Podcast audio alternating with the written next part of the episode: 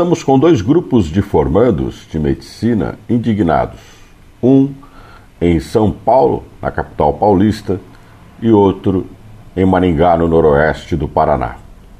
As formaturas tiveram um custo em torno de 3 milhões de reais, uma boa grana, uma baita festa que acabou não acontecendo.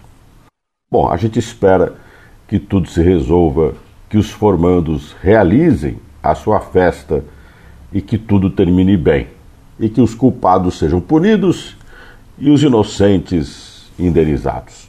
Contudo, é engraçado que os alunos sempre organizam uma comissão de formatura no começo do curso que eles estão fazendo.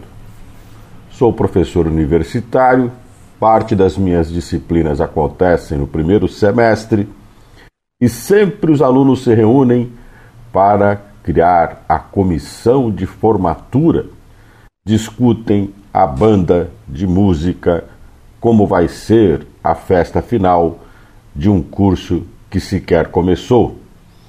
Como se deseja terminar o que nem teve começo? A felicidade de chegar ao fim de um sacrifício que ainda não aconteceu. Por que, que temos essa busca desesperada de encerrar as coisas que nem começamos?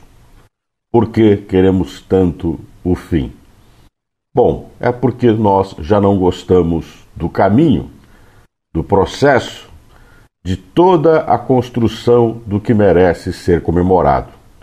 A gente gosta mesmo é da comemoração. Porém, tem um problema. Mais injusto de que uma formatura não realizada é uma pessoa mal formada. Alguém que frequentou um curso e não foi capaz de se qualificar. E aí, mesmo com o diploma na mão, vai gerar uma frustração imensa para a sociedade e cometer muitos erros e enganos. E cá entre nós, não tem dinheiro de formatura que pague.